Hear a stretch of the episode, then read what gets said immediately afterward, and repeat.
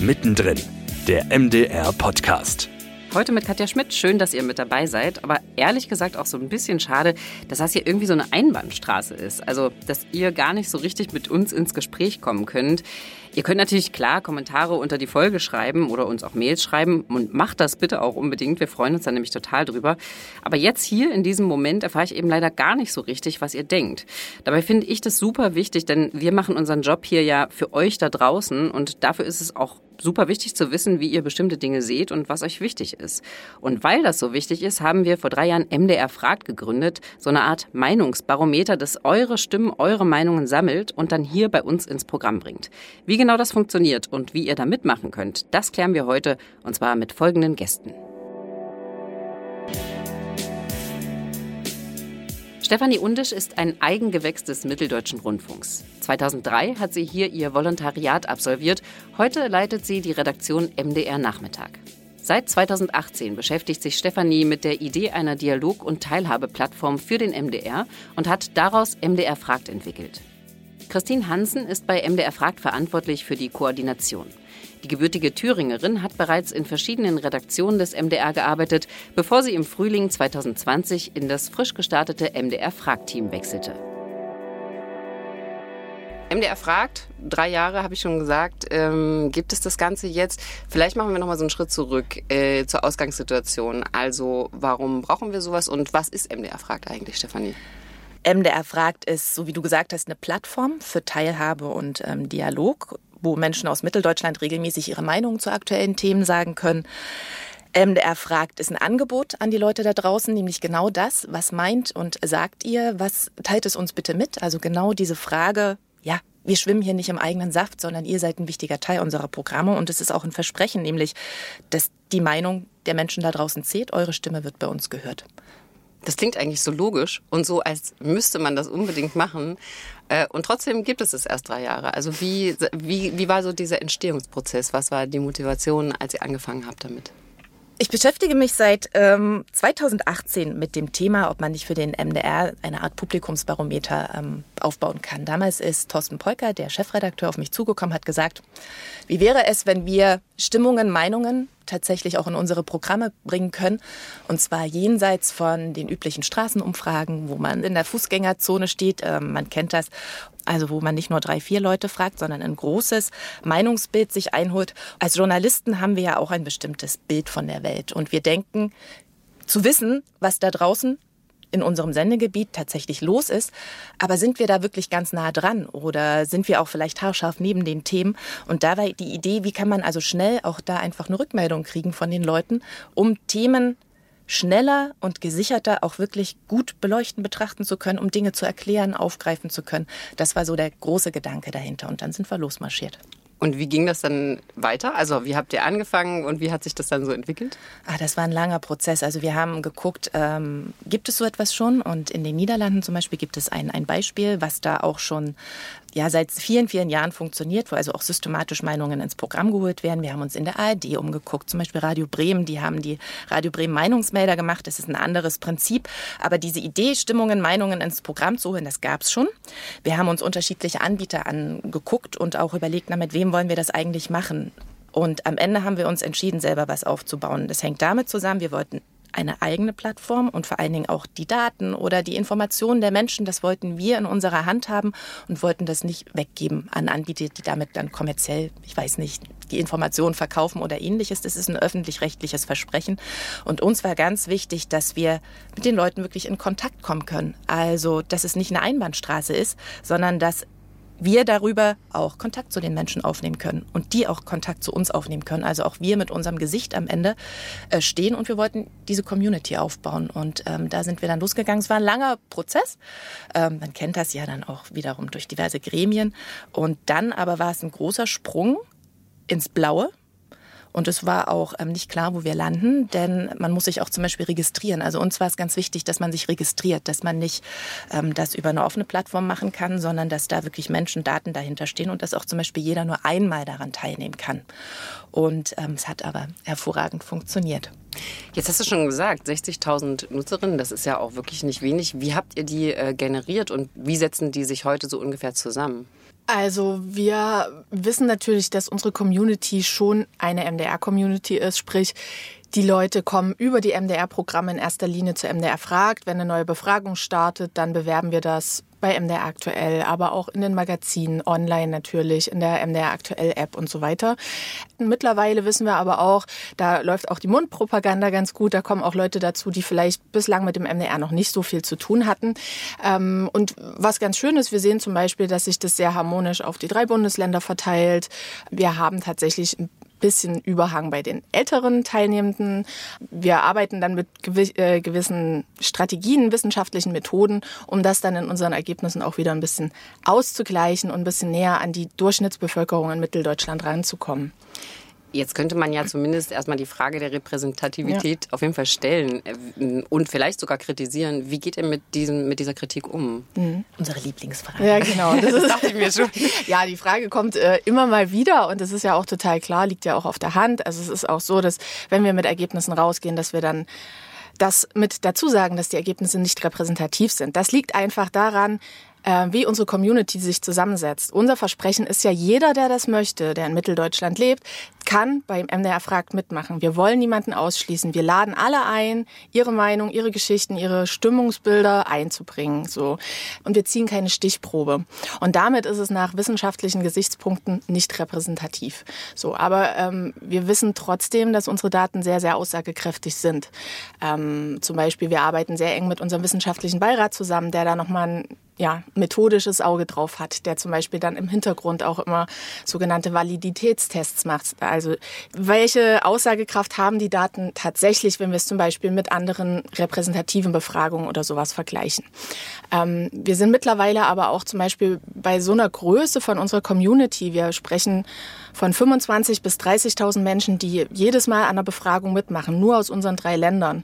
Und das ist eben dann auch so ein Ding. Ne? Bei einer bundesdeutschen repräsentativen Befragung machen vielleicht 1000 bis 1500 Leute mit aus ganz Deutschland. Wir wissen dann also ziemlich gut, was der Durchschnittsdeutsche denkt, aber wir wissen leider nichts darüber, was der Durchschnittsmitteldeutsche denkt. Und wir mhm. wissen ja auch, unsere Bevölkerung hier ist einfach noch mal ein bisschen anders sozialisiert, hat einen anderen wirtschaftlichen Background. Ähm, und wir haben dadurch schon das Gefühl, dass wir A, aussagekräftige Daten produzieren, das wissen wir eben durch unsere Tests, und B, auch in der Lage sind, eben dieser mitteldeutschen Seele noch ein bisschen besser auf den Grund zu gehen. Ihr schickt im Normalfall so drei bis vier Umfragen im Monat raus. Wie kommt ihr denn überhaupt auf die Fragestellung? Kommen die teilweise aus den Redaktionen? Ist das eure Eigeninitiative? Kommen die teilweise aus der Community? Wie entsteht das? Ähm, von allem was, würde ich mal sagen. Also äh, viele Themen liegen einfach auf der Hand. Das war zum Beispiel in der Corona-Zeit, wenn wir wussten, es werden neue Maßnahmen beschlossen, dann haben wir von uns aus schon gesagt, wir machen eine neue Befragung. Liebe Redaktion, stellt euch schon mal drauf ein, da kommen bald Ergebnisse. Es ist aber auch so, dass ähm, Redaktionen teilweise auf uns zukommen, weil die eine Reportage planen, eine Dokumentation oder die ähm, Fakt ist, Redaktionen aus den drei äh, Landesfunkhäusern, die arbeiten sehr eng mit uns zusammen und sagen, hey, wir wollen am kommenden Montag über das und das Thema diskutieren. Könnt ihr dazu vielleicht auch die Meinung von MDR fragt einholen? Ähm, und dann machen wir das auch gerne. Ne? Und ähm, das eine ist eben auch immer dann die Ergebnisse zu dem jeweiligen Thema zu haben. Das andere ist aber auch dann ähm, MDR fragt Mitglieder mit ihren Geschichten und ihren Standpunkten dazu in die Programme des MDR zu holen. Wir fragen bei jeder Befragung nochmal ab, dürfen wir sie dazu kontaktieren? Werden wären sie bereit, an einem Radiobeitrag mitzumachen oder an einem TV-Beitrag. Und darüber ist es eben möglich, auch wirklich sehr interessante Menschen sichtbar zu machen in den Programmen mit ihren Geschichten, Standpunkten. Das scheint zumindest äh, ganz gut zu funktionieren, zumindest wenn man dem Feedback glaubt, was ihr uns quasi zukommen lassen habt. Und davon haben wir eine kleine Auswahl vertont. Da hören wir jetzt mal rein. Der MDR macht das, was die Politik versäumt. Sie geben den Menschen eine Stimme. Projekte wie Ihres tragen zur Daseinsberechtigung des öffentlich-rechtlichen Rundfunks bei. Der MDR ist für unsere Region noch wichtig.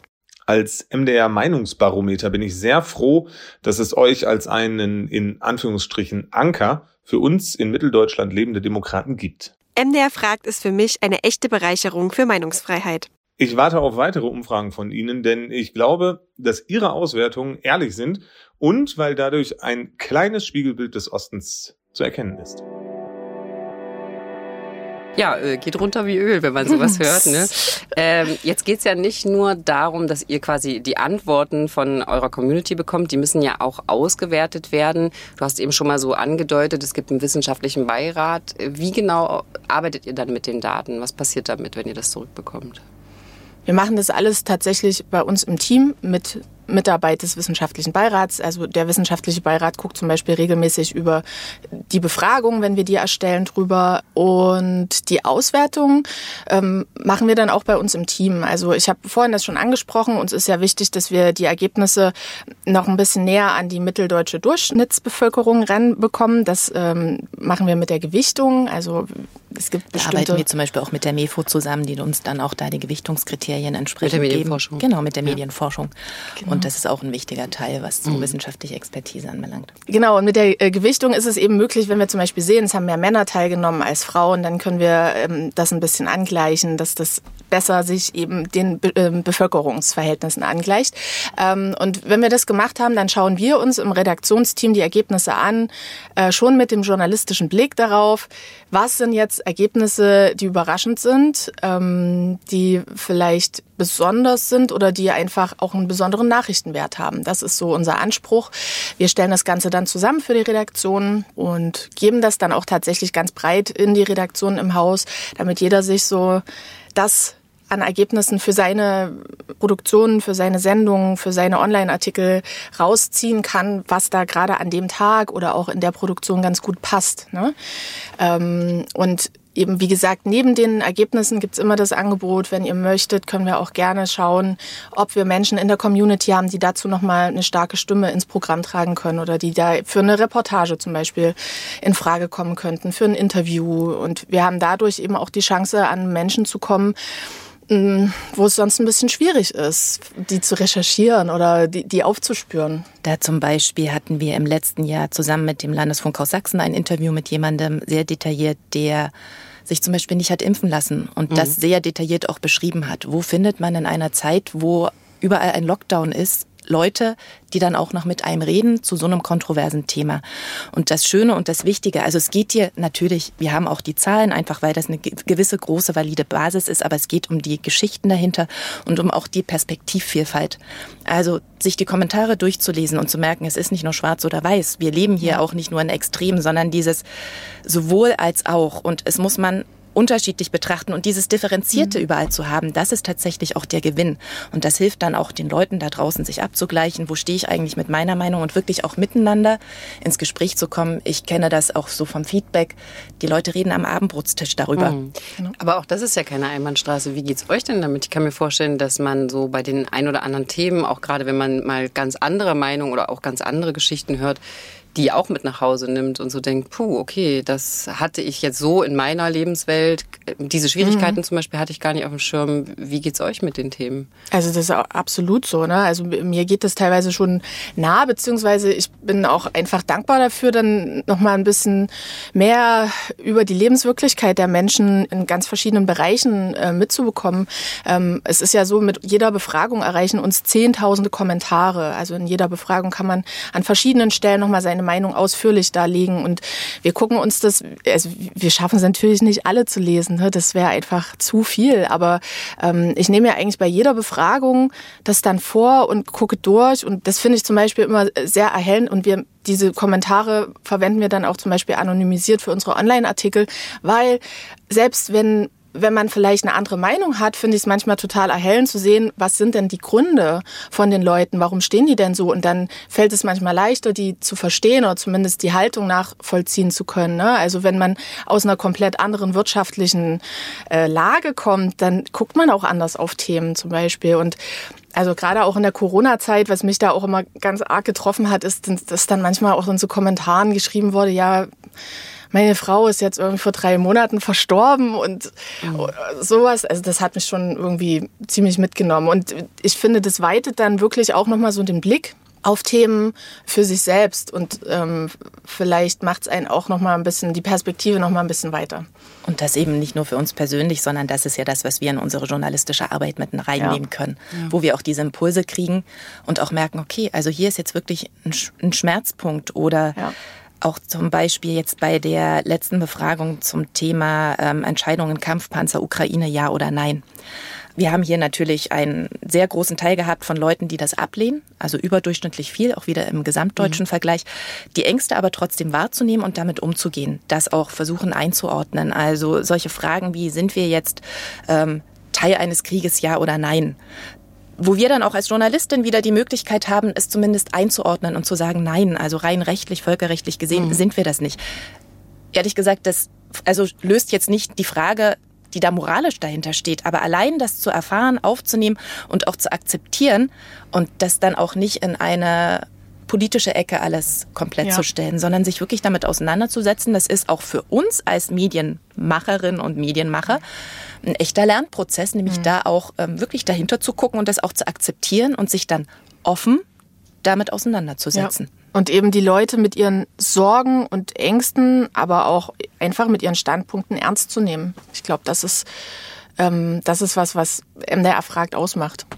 Jetzt hast du eben schon die politische Ecke so ein bisschen angesprochen. Gibt es Themen, die ihr für euch ausschließt? Wir machen zum Beispiel keine Wahl. Mhm. Befragung oder ähnliches. Also es gibt ganz klar repräsentative Kriterien. Ja. Das ist äh, DIMAP-Bereich und die berühmte Sonntagsfrage. Solche Dinge, mit solchen Sachen würden wir nicht kommen, weil wir einfach auch um die Verzerrung wissen.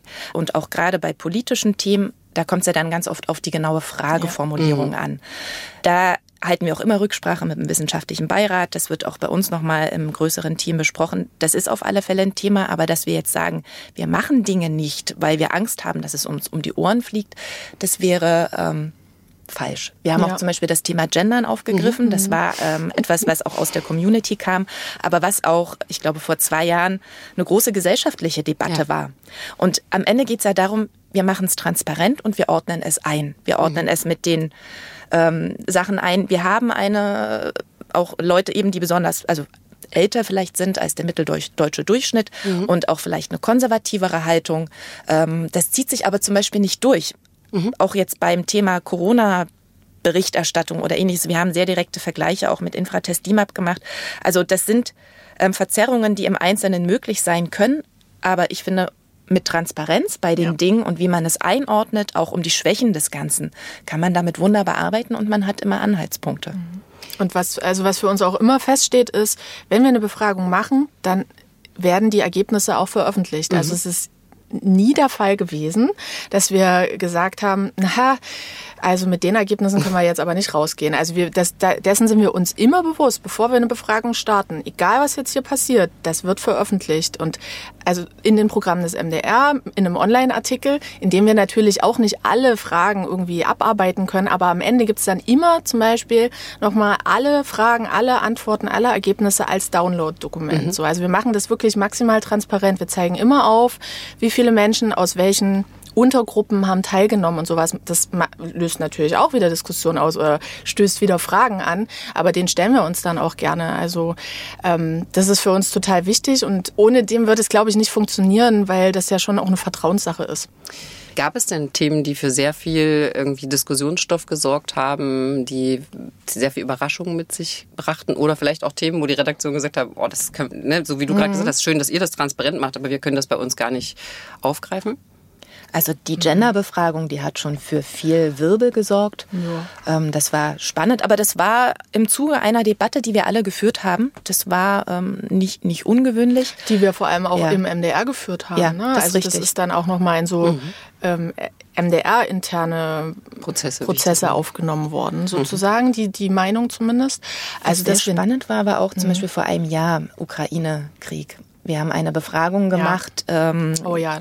direkt bevor der Angriff war und dann war der Angriff und wir haben sofort danach wieder eine gemacht. Und da tatsächlich den Stimmungswechsel zu sehen, mhm. auch innerhalb der Community, ich weiß nicht, da lagen keine fünf Tage dazwischen, mhm. auch in Bezug auf, ähm, wer reagiert wie, was ist angemessen, hängt auch mit einem Russland-Bild in dem Moment ja. zusammen. Und das war schon enorm, wie sich das geändert hat. Da haben wir zum Beispiel eine ganz starke Diskrepanz nach Alter gesehen. Also mhm. die Jüngeren haben da ganz anders ähm, drüber gedacht als die Älteren. Und dann auch der Umschwung wirklich nach dem Krieg, wo man auch gesehen hat, dass bei den Älteren jetzt da die Zustimmungswerte oder die Perspektiven andere sind. Das war was, wo wir auch sehr dankbar waren, dass wir das ja. so schnell überhaupt irgendwie abbilden konnten. Und natürlich dann auch, es gab dann ja auch ein MDR aktuell extra, dass man solche Themen dann auch aufgreifen konnte, einordnen lassen konnte ähm, von Menschen, die sich mit dem Thema Transformation, Gesellschaft und Ähnlichem beschäftigen. Das war toll zu sehen. MDR fragt spielt ja mittlerweile nicht mehr nur im MDR eine Rolle, sondern auch in der ARD. Vielleicht kannst du uns da noch mal einen kleinen Einblick geben, Steffi. Das Thema Dialog, das wird einer der Themen sein, die uns in der ARD als öffentlich-rechtlicher Rundfunk in Zukunft ganz stark beschäftigen werden. Das wird uns auch nochmal schwarz auf weiß in den Medienänderungsstaatsvertrag reingeschrieben. Und ähm, wir haben das jetzt schon mal seit drei Jahren. Und das ist natürlich etwas, wo jetzt auch andere drauf gucken, wie zum Beispiel der Norddeutsche Rundfunk. Wir haben eine kleine Schwester seit ein paar Monaten, ähm, haben das auch erkannt und haben Ende erfragt, das. Meinungsbarometer für den Norden gemacht.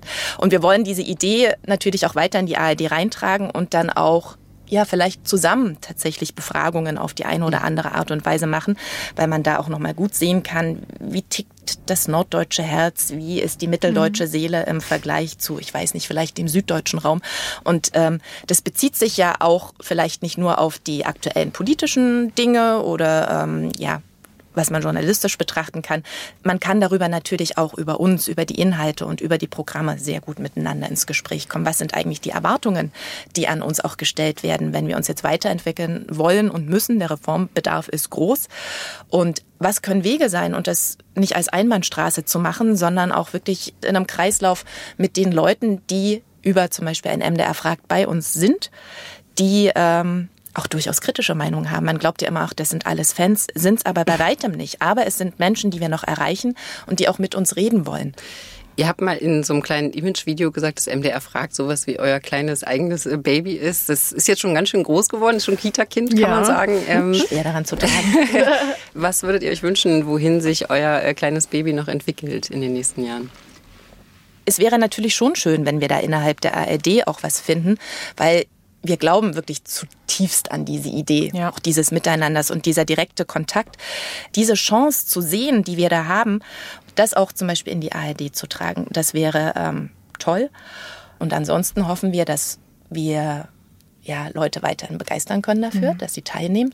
Natürlich wünschen wir uns auch mehr junge Leute, die daran ähm, weiter teilnehmen, weil auch so gerade diese Diskrepanz, jung, alt, auch was Themen anbelangt, jetzt ähm, Klima, diese Perspektiven würden wir gerne noch viel mehr auch in ja. der Erfragt reinkriegen. Ja, ich verstehe es manchmal gar nicht, weil auch die jungen Menschen sind doch irgendwie politisch und meinungsstark und ähm, ich, ich suche noch so ein bisschen nach den Gründen, ähm, was sie daran hindert, bei uns mitzumachen. Das ist so die große Challenge, finde ich. Man braucht ja noch Entwicklungspotenzial. Ihr habt, ja, ihr habt ja noch ein bisschen Zeit. Ich wünsche euch auf jeden Fall viel Erfolg, damit MDR fragt noch ordentlich wächst in den nächsten Jahren. Äh, verratet uns noch mal, wie kann ich mitmachen, wenn ich mitmachen will? Einfach anmelden genau. auf www.mdrfragt.de. Man meldet sich an mit seiner E-Mail-Adresse, man bestätigt das und dann geht's los und dann bekommen die nette Post von uns per E-Mail. So, jetzt genau. wisst ihr genau. alle, was zu tun ist. Ihr beiden, jetzt vielen, vielen los. lieben Dank, dass ihr euch Zeit genommen habt für dieses Gespräch und weiterhin viel Erfolg mit MDR Fragt. Dankeschön. Danke.